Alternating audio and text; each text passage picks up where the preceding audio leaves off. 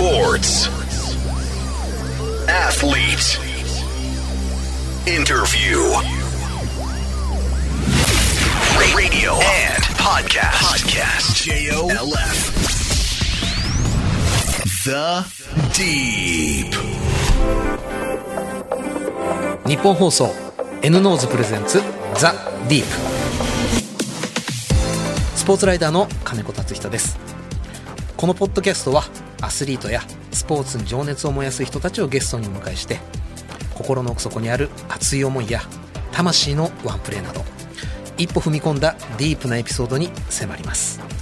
さて今回のゲストは2020年東京オリンピックのビーチバレーボール日本代表石島雄介選手です。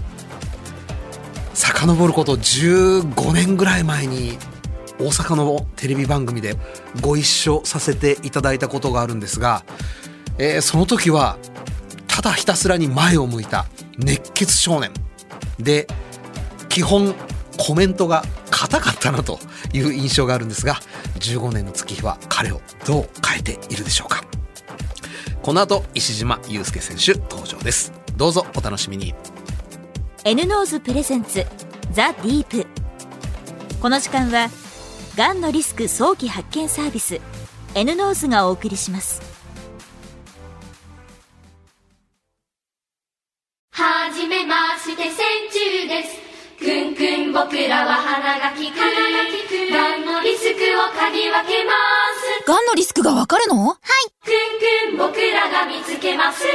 がんのリスク早期発見サービス千中 N ノーズ。詳しくは線虫くんで検索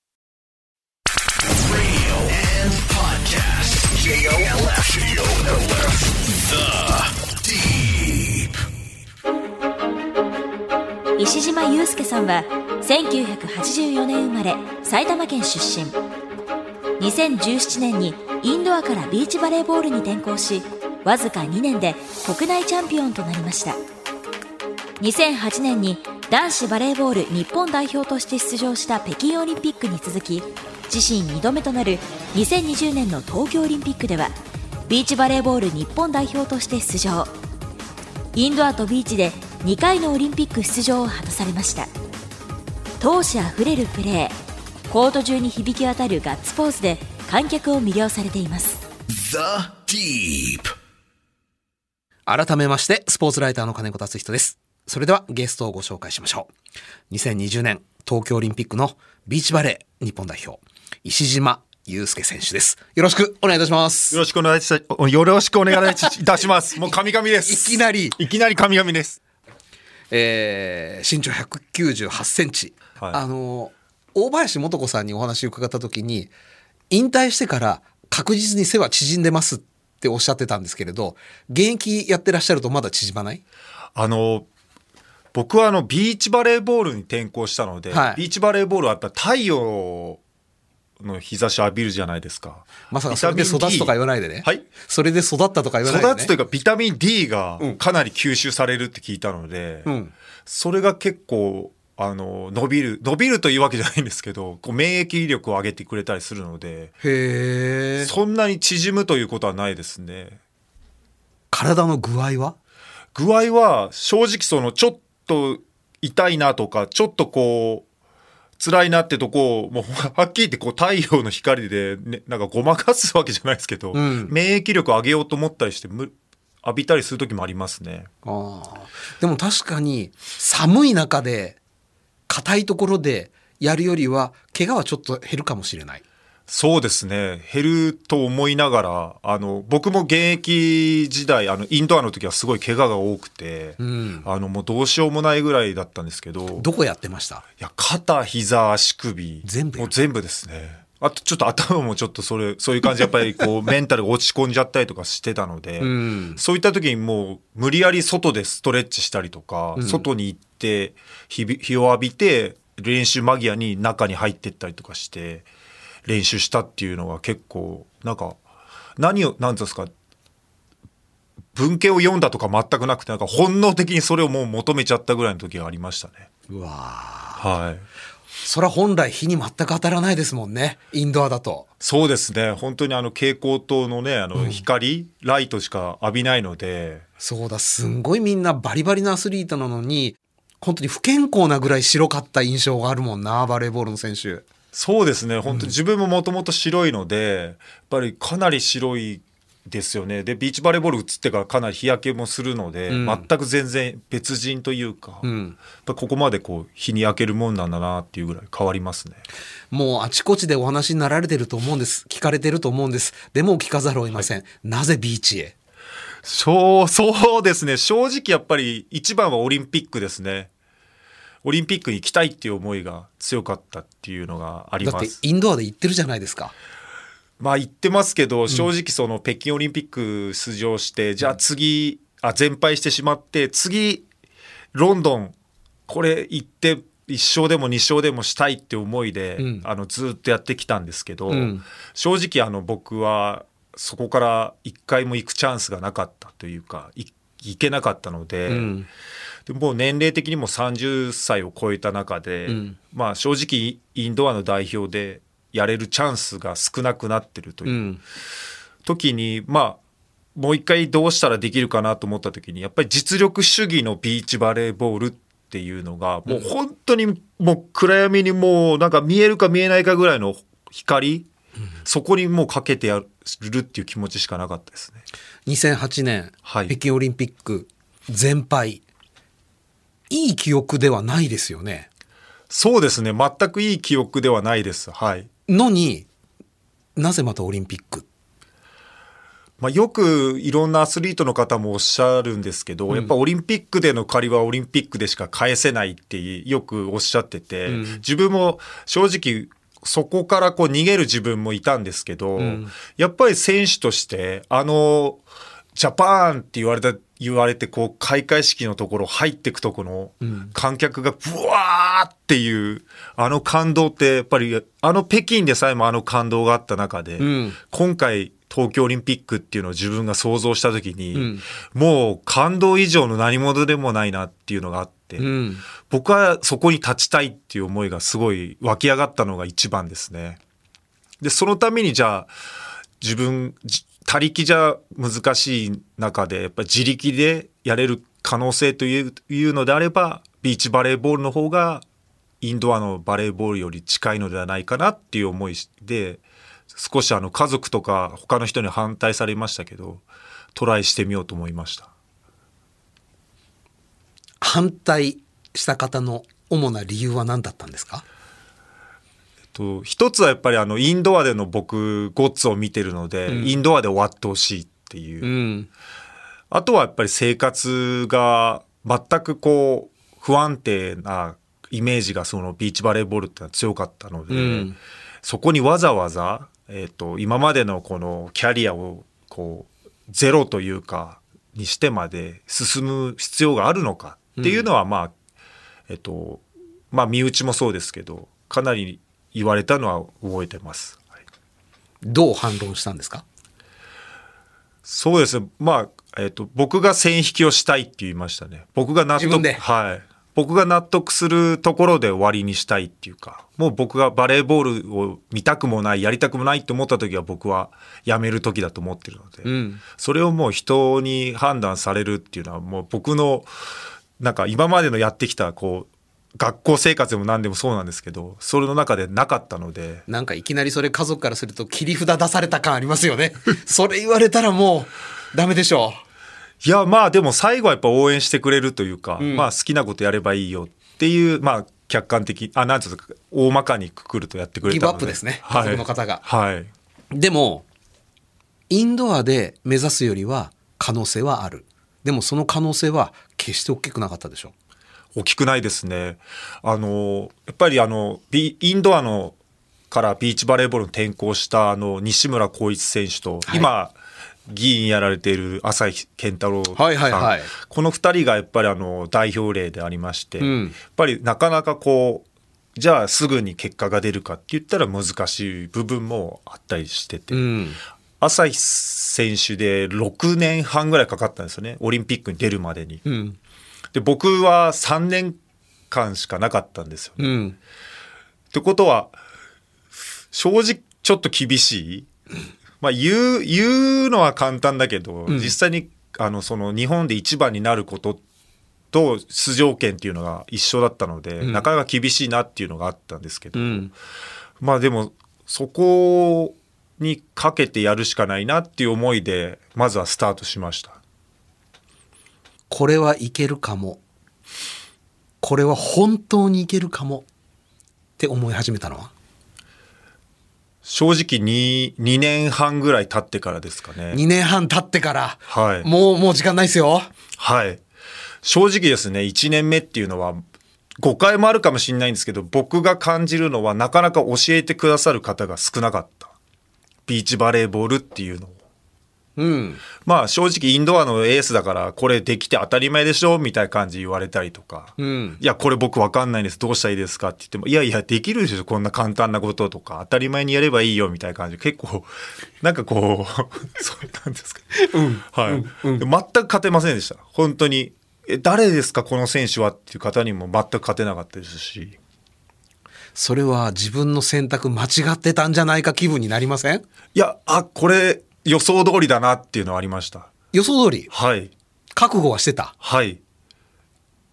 うん。じゃあ、折れないね。全然折れなかったですね。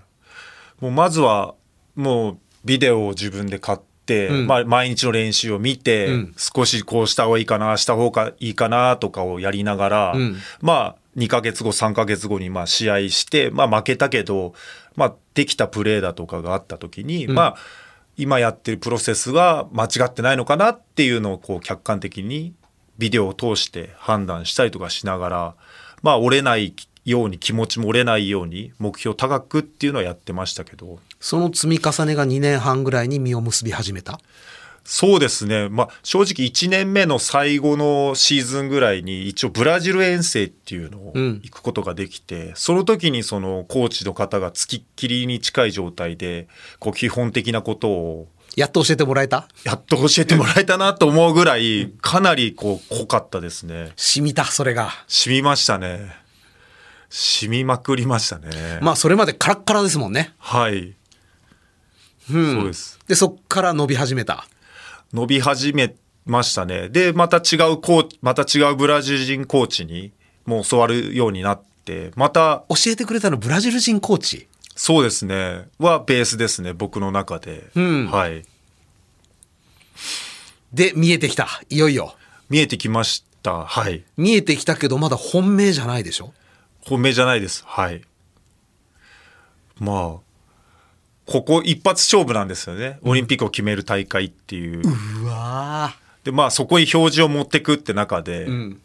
えっと、なかなかこう、練習量はしっかりできてても、コンディションが上がらなくなってしまったりとかして、うんで、怪我が結構ずっと自分の中でこう続いてるというか、うんそれがなかなか取れないっていう中で、まあ、あと1ヶ月半ぐらいになった時に、まあ、ペアの選手も間接的に大丈夫なんかお前はみたいな感じで言われて、うわ、もう、メンタルボロボロになりません？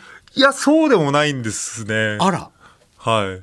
ただでも、ここからはもう自分が責任取るから、うんもう自分のやりたいのやらせてくれってななってしまって、うん。もう突っ走っちゃうっていうか。なんか危ないっすよ。空中分解寸前な感じ。いや、寸前です。本当にもう、だから、一歩間違ったらもう終わっちゃうぐらいですけど、もうそれぐらいもう、なお、なんていうんですかね、こう。もうギリギリのところ綱渡りで。はい。うわそして迎えた運命の決戦。はい。自信はあったんですか？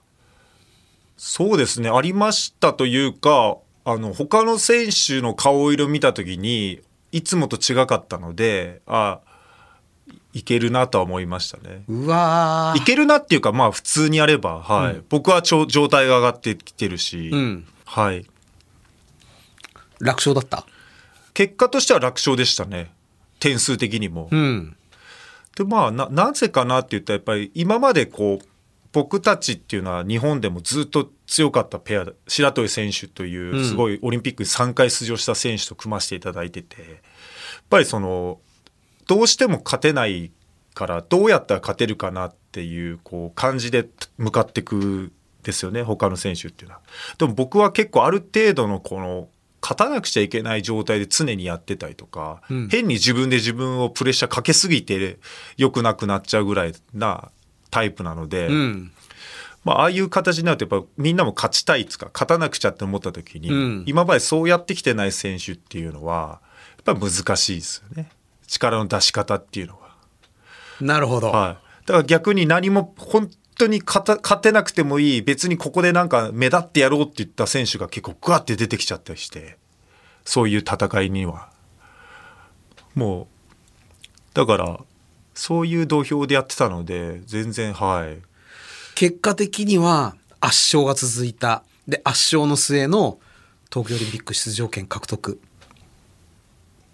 その時の気分は？いやもうよもう嬉しかったですね。嬉しいしかないですね。本当にこううんまあ皆さん言うようにこう僕も同じ気持ちだったんですけどやっぱ応援してくださるこう身近にこう支えてくれる人たちがこう一緒になって喜ぶ喜びを共有できる時っていうのはやっぱその時しかないので、うん。やっぱそれは本当嬉しさしかないです。うん。もう一度オリンピック味わいたい目指そうと思ったのが北京の時ジャパンと言われてドッカーン。コロナがやってきちゃいました。まず延期。で次に無観客。延期と無観客どっちがショックでした？まあ本当に開催が危ぶまれた中でうん。こう開催できたことが本当に良かったっていうのが一つです。うん。でまあその中やっぱり観無観客っていうのは正直その寂しかったですけど。寂しかったというかオリンピックを目指す。なんか8割ぐらい消されちゃった気がするんですけど。そうですね。多分おそらく今のその状況っていうかまあ国民の皆さんのこう感じてるこのコロナに対してのえっ、ともも持たれてるものっていうか考えっていうのがあったら、うん。あ今は多分観客お客さんいできましたよね。できますよね。ただやっぱりこの1年1年半とかいうこの期間。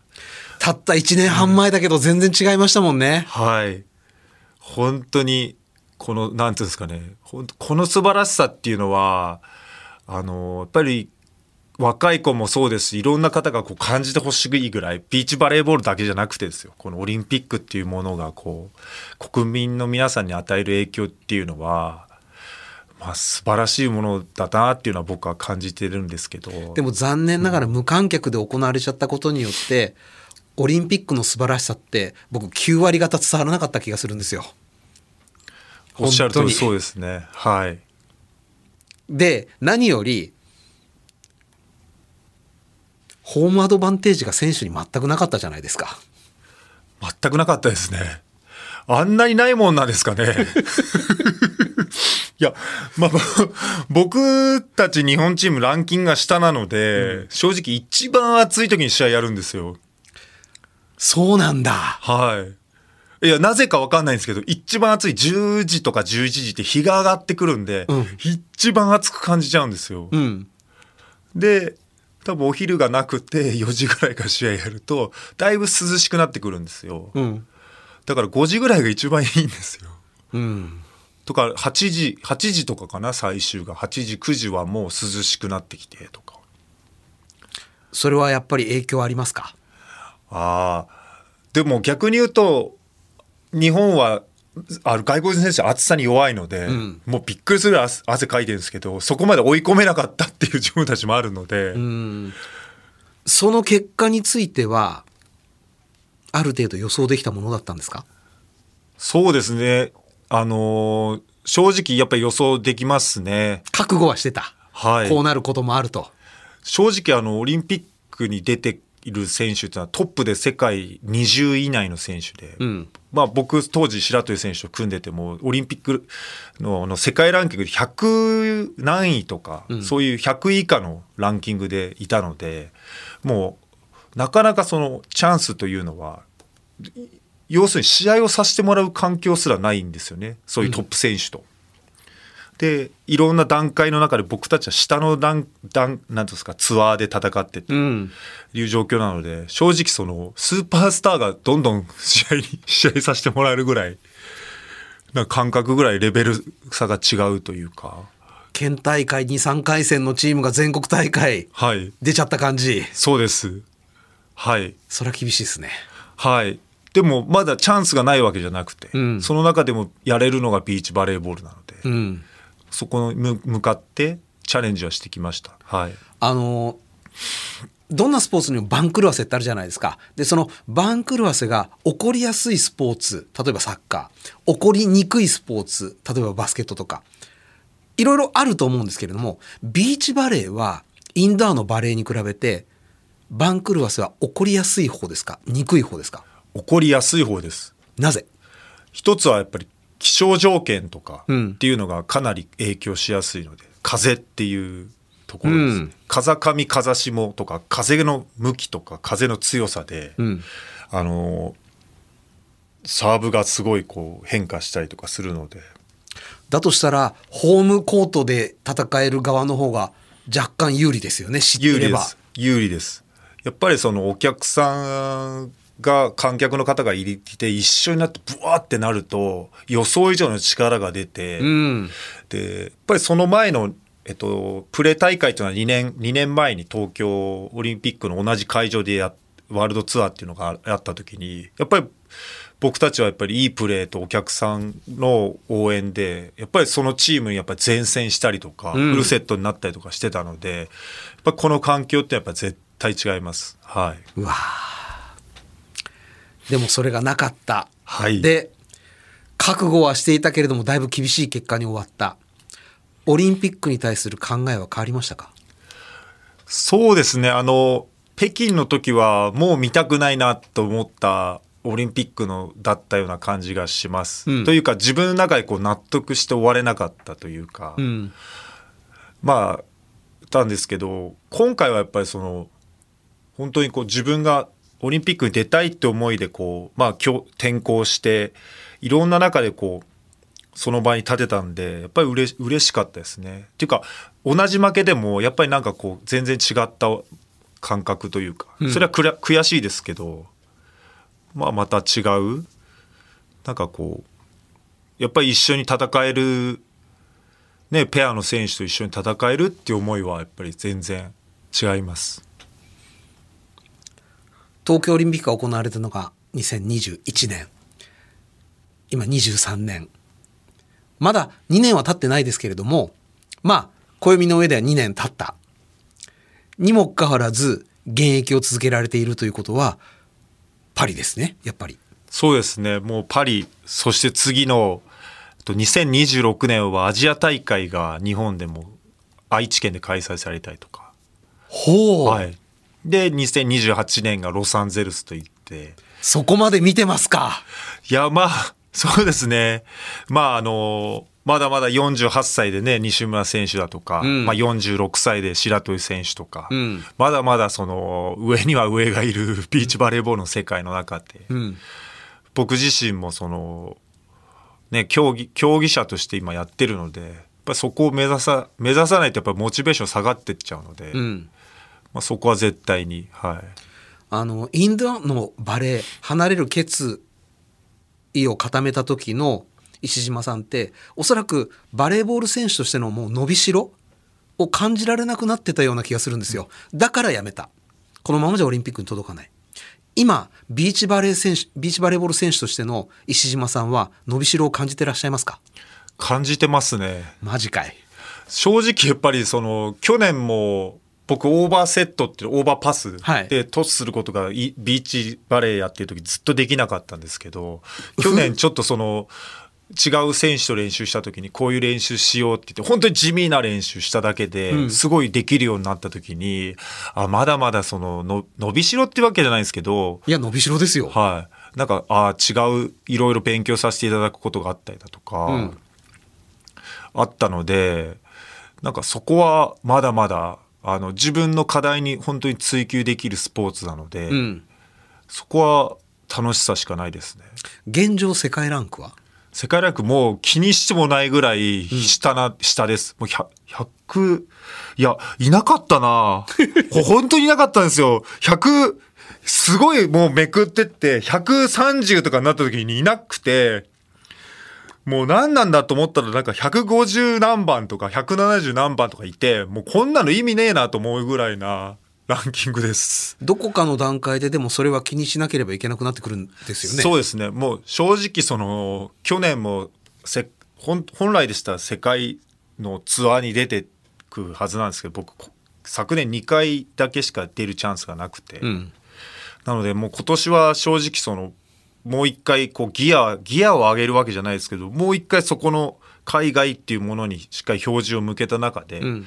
戦っていきたいっていう思いとやっぱり行動をしていきます。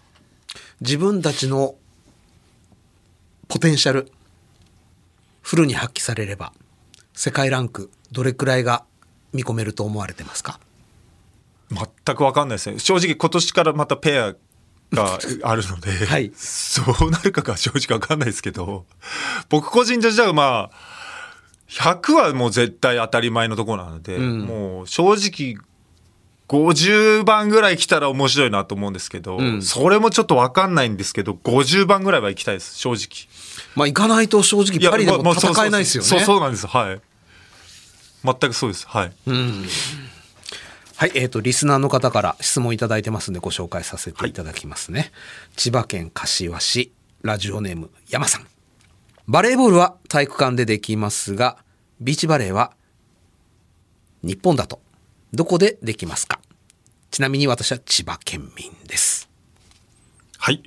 あの千葉県はですと船橋市に、うんえっとビーチコートがあの民間で運営されてるのかな？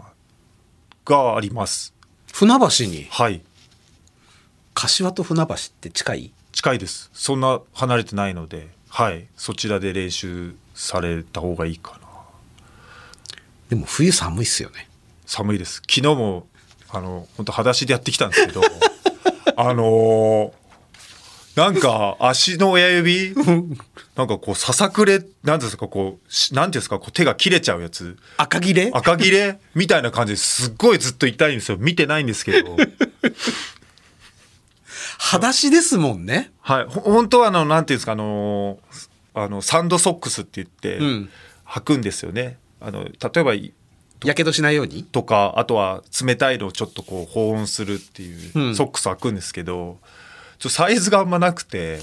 でえ、石島さん、足のサイズいくつ？31ぐらいなんですよね。ジャイアンとババヤンも。はい、で普段は3 2センチとか履いてるので、実際やっぱりゆとりが欲しいんですけど大体そういうのは28.5とか29マックスなので。まあ、なかなかないっすわはい。ね。で一回履くともう伸びなんですか あのこの繊維がもう喧嘩してうん。飛び出ててで毎回手縫いとかしてるんですよ。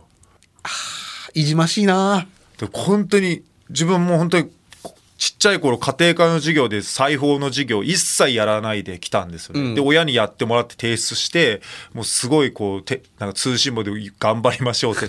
なんで出したのに先生が頑張りましょうですかって言ったら やってないでしょって言われたって、やってませんって言ったぐらいできなかったんですけどもう自分でこう見よう見まねでなんか縫っ今ならよくできましたが、もらえますか？いやもらえると思います。やっぱりこう本当に必死なんでわからない苦労があるんですね。はい。っていうので、あんまりつけないようにはしてます。もう一つ質問。はい。あ、これはね、これはもう本当に切実です。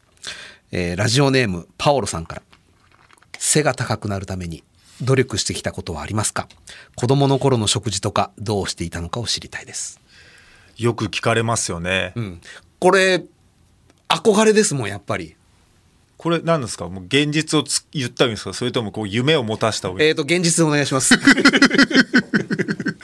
正直ですね、やっぱりこう、お母さんが大きい方が、息子さん、息子さんの場合ですよ、僕だったら、男の子の場合は大きくなる可能性が高いのかな。石島さんのお母様は？は、170センチだったので、まあまあ大きい目。で、父は175センチなので、そんな大きくないうん。平均ちょい上。はい、で僕は一つ上に兄がいまして兄は180センチぐらいなので、高身長ではあるけれど、はい、でなぜ僕がここまで伸びたのかなと思ったらやっぱりバレーボールとかジャンプする競技は比較的伸びやすいのかなと思いますプラス5センチぐらいは。全く信用できません。いや自分ずっと剣道やってたんですよねはい、はい、剣道ってこう面かぶってこう打たれるじゃないですかはい。でそれでも伸びてたのででもそれを外した瞬間に多分伸び伸び率は高くなったと思います。嘘だと思います。いやいや、ちなみに僕はですね、はい。えー足のサイズ25.5、はい。で身長179、はい。やってたスポーツサッカー、はい。弟いるんですよ、はい。足のサイズ28.5ぐらい。やってたスポーツバスケットボール。身長170センチ。ね？当てになんないでしょ？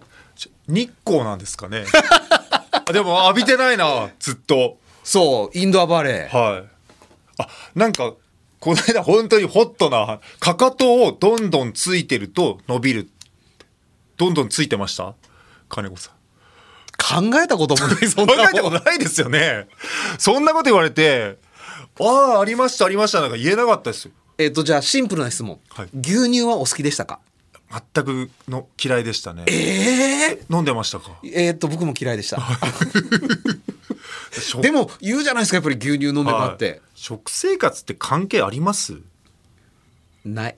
ないです。あでもある程度ありますけど。えっとじゃあごめんなさい。希望のある答えもお願いします一応。え今の感じじゃないですか？やっぱかかとどんどんつく。それ嘘じゃん。きいや本当ですかね。でも、ジャンプする時って例えば縄跳びしても若干つつくじゃないですかトンって、うんあれじゃないんですか？違うと思う。何なんでしょうね。全然違うと思う。いやこれって難しいですよね。まあでもお兄様がなんで俺は180で弟が198なんだって思ったとしても答え出ないですもんね。出ないです。俺は何をしとけばよかったんだって多分分かんないですよね。そんなこと気にしてなかったですよねでもバレーボールってサイズ大事なスポーツじゃないですか。はい。で中学校の段階だともちろんまだ伸びてる子そうでない子いると思うんですけれど例えばコーチの方とかこの子は大きくなるなとかこの子は止まるなとかいうのをどこで見てるんですかね？そうですね。い以前ちょっとその野球のスカウトのうん。方に聞いた時には、お母さんを見に行くって言ってやっぱりそれなんだ。やっぱりはい。でお女の子だったらまあ両親僕はちょっとわ自分しか分かんないですけど多分両野球も男性の方が多いススポーツじゃないですか、うん。だから多分お母さんって言ったのは多分そこだと思うんですけど、うん。まあ女性だったらまた違うかな。女子選手だったらまた違うかなと思うんですけど。お父さん見るの？かもしれないですよね。でも比較的お父さんが大きい方がおかお女子選手は大きいのかなイメージ的には。ということはもう身も蓋もない話ですけれど遺伝？遺伝は遺伝はだだだいぶ強いと思います。否定できないですよね。否定はできないです。あとは本当にいしっかり寝てよく寝てよく食べよく勉強みたいなのあるじゃないですか。勉強必要？やっぱり勉強も必要じゃないですか。少しは、少しはやっぱり必要じゃないですか。それはみんながみんな筑波大行けるわけじゃない？いやいやいや、僕は本当にあの、何ももう本当にもう一芸みたいな感じなんで、ちょっと本当申し訳ないです。本当に。本当にもうみ、皆さん頑張って本当に入っていただいた方とは本当に比べるものにならないんで、はい。何も言えないです。でも遺伝かやっぱり身も蓋もないんですけど。じゃあ石島さん自分のお子さんをはい。背を大きくしようと思ったら何か決めてることあります？いや、全く決めてないですね。自分今、し小学校1年生の娘と2歳の娘いて、この間、本当にあの、身長と体重があったんですけど、まあ体重はちょっと、なかなか女の子なんで言えないですけど、身長136センチだったんですよね。えっと上の子は何年生？小学校1年生で、僕が小学校1年生の時より大きかったんですよ。あんまり女の子にデカとか言ったら傷ついてしまうかもしれんけど、はいでかいはい。で、入学式の時に132センチで、入学式でこう、いなんか、えっと、何年何組ってきて出てくるじゃないですか。で、自分の子供なのに、あれ、小3の子が引率してきたのかなって思ったら、自分の子供で、うちの息子小4男子、はいクラスの中で上から3番目身長、はい。140センチですよ、あ、そうなんですよね。はいそうですよね。僕も小学校3、4年生の時は、そんでのちょっと大きいぐらいだったので、ちなみに僕小学校6年生っていうか中学1年生の時139ですよ。いやだからすいま負けてるやんもうほぼあなたの小1の娘さんに。いやだからそうだからねえよくわかんないんですよ。何やらせるんですか？いや明日バスケの体験があるので、バスケ？ああのバレーボールもないんですよ。嘘。はい。そういうチームがなかったりだとか。嘘。はいバレーボールないんですよチームが。なのでこの間サッカーを何ヶ月か前に行って、でもちょっとサッカーはって言いながらじゃあ次バスケがあるからバスケットボール。まあでもバスケの小学校1年生132センチは無敵ですよね。そうですね。だ変に勧誘されてね、僕、僕自体は伸び伸びやってほしいんですよ。別に、そんな運動神経がいいとか悪いとか分かんないので。あれ奥様は何者？いや、普通の、運動神経は？いや、なんか、期待薄？期待薄です。あのースパイクが右、右で全くペロンってしか打てなくて、左で打ったら、少し打てたから、私左利きなんだっていうぐらい、なんかメルヘンみたいな感じ。え、えって感じじゃないですか。いいやそれはでもねプロでオリンピックにも出たバレーボーラーだからそう思うんであってなかなかできることじゃないと思いますよそうですよ。で、でも僕より早く小学校からずっとバレーボールやってきたって私は言う、やってきたんだって、中学校もそうやってきて。で、ある日、小学校6年生ぐらいの時に、左で打ったらサーブが良かったからっつって、左利きだっていうふうに。器用な方です器用な方です自分で多分変えちゃってんすよね。脳を、私は左利きだっていう、その時から。自主洗脳ってやつですねそうですね。普通になんかたまたま左利きになった子っていある、あるんですか？なんか左利きいるじゃないですか。こう、お箸持った時もう先天的なんですか？あれは？あ左れは先天的ですああこうちうちの妻は後天的なサウスポーなんで、全く力がそんなにこう弱弱みたいな。身長は？身長166センチですね。まあちょい大きめじそうです。はい。ゃあ完全に娘さんはお父様の遺伝ですねそうですね遺伝的にははい今のところはですけどまあどっかで止まるのではいわあそれはでもちょっとバレーボール業界バスケットボール業界熱い視線が注がれてるでしょうね。なんだったらサッカーもゴールキーパー関係。これ熱い視線が注がれるな。そうですね。一応もう本当にね活躍してね親子ね2代でここのこのラジオに出演できるように。いやその前に親子2代でオリンピックでしょ。はい。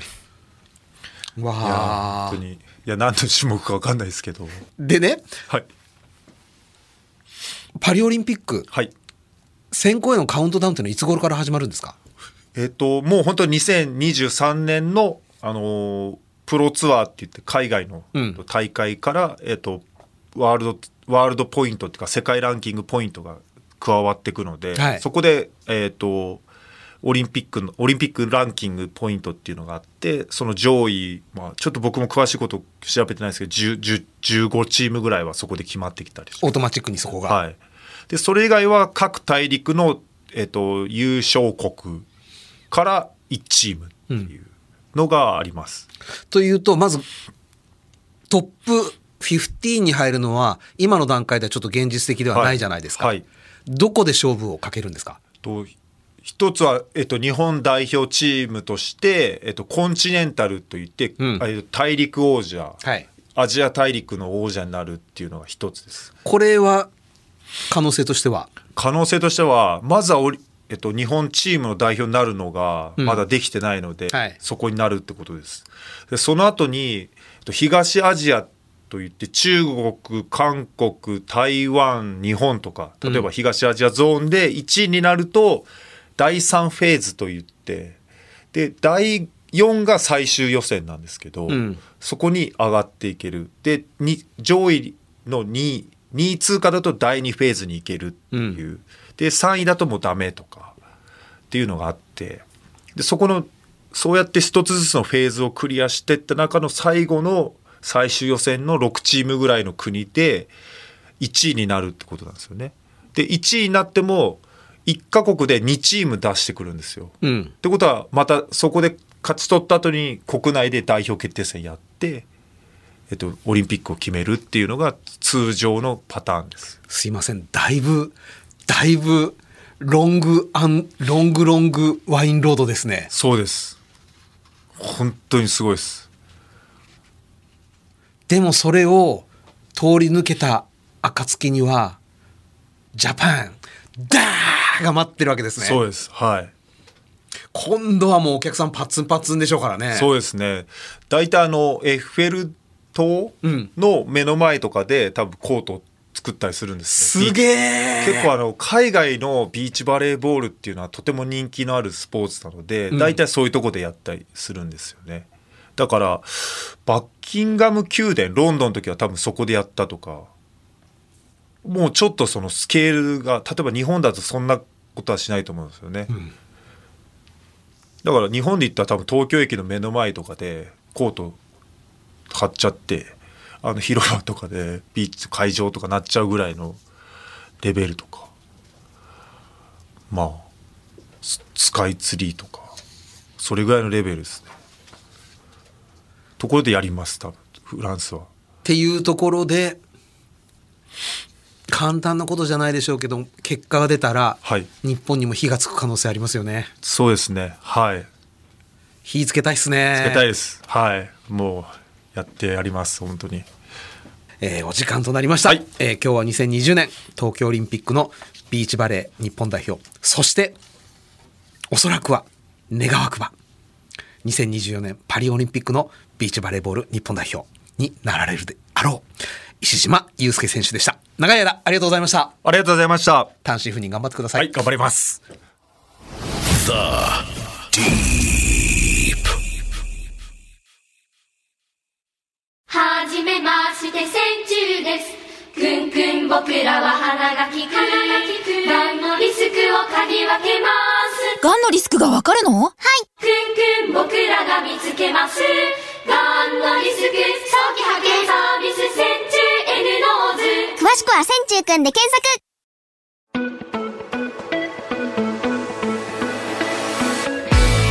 ザ・ディープ。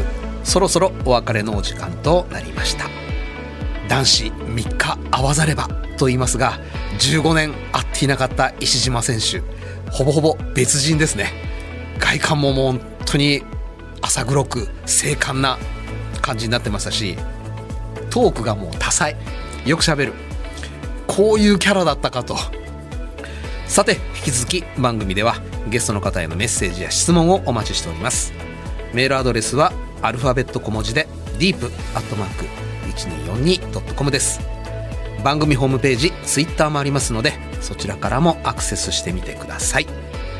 ここで広津バイオサイエンスからのお知らせです。日本人の2人に1人ががんになる可能性があると言われています。